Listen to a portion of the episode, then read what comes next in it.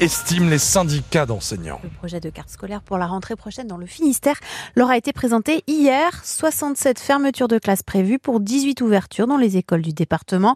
Conséquence de la baisse démographique, mais c'est surtout une occasion manquée d'améliorer la prise en charge des élèves, estime Olivier Cuzon, secrétaire départemental de Sud Éducation. La baisse démographique dans le département, elle existe et on le conçoit, mais c'était effectivement l'opportunité pour baisser les effectifs dans les classes, de profiter euh, d'avoir un peu moins euh, d'enfants euh, dans chaque classe et de pouvoir s'occuper individuellement des difficultés et, de chacun, des difficultés d'apprentissage, des difficultés comportementales. On sait que des situations de classe sont difficiles et on sait que plus les effectifs sont petits, mieux c'est plus c'est facile pour les, enfants d'être pris en charge et, donc ça nous met un peu en colère d'avoir autant de fermetures de, de classes.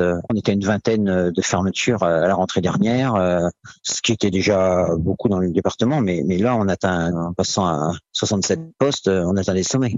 Et le projet de carte scolaire sera discuté avec la direction académique mardi prochain pour le Finistère. 40 postes d'enseignants doivent également être supprimés dans les collèges et les lycées du département. Les détails sur francebleu.fr. Bray-Zizel. Manifestation de lycéens devant le ministère de l'Éducation nationale ce midi à l'appel du collectif pour que vivent nos langues. Des Bretons, Basques, Corses, Alsaciens ou Occitans viennent déplorer la situation difficile des langues régionales malgré la loi Molac votée en 2021 pour les défendre. Un appel à la mobilisation ce soir à Plouerdut près de Guémené dans le Morbihan à l'appel du collectif Terre Libre qui se mobilise contre un projet agrivoltaïque porté par Valeco. L'opérateur énergétique veut installer 35 000 panneaux solaires sur 17 hectares de terres agricoles. Une vaste opération contre le trafic de drogue a été menée hier matin dans le quartier de Bellevue à Brest. 105 policiers, dont 12 hommes du RAID, sont intervenus simultanément dans une vingtaine de lieux.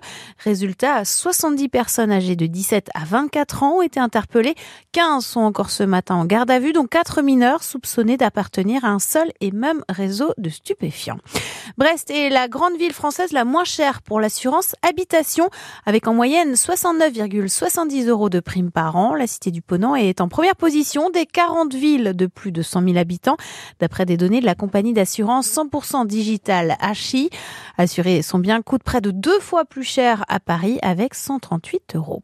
Et dans 10 minutes, avec notre invité, l'ex-joueur du Stade brestois Loïc Rémy, nous parlerons de la rencontre de ce soir entre les TISEF et le PSG pour les huitièmes de finale de Coupe de France de foot.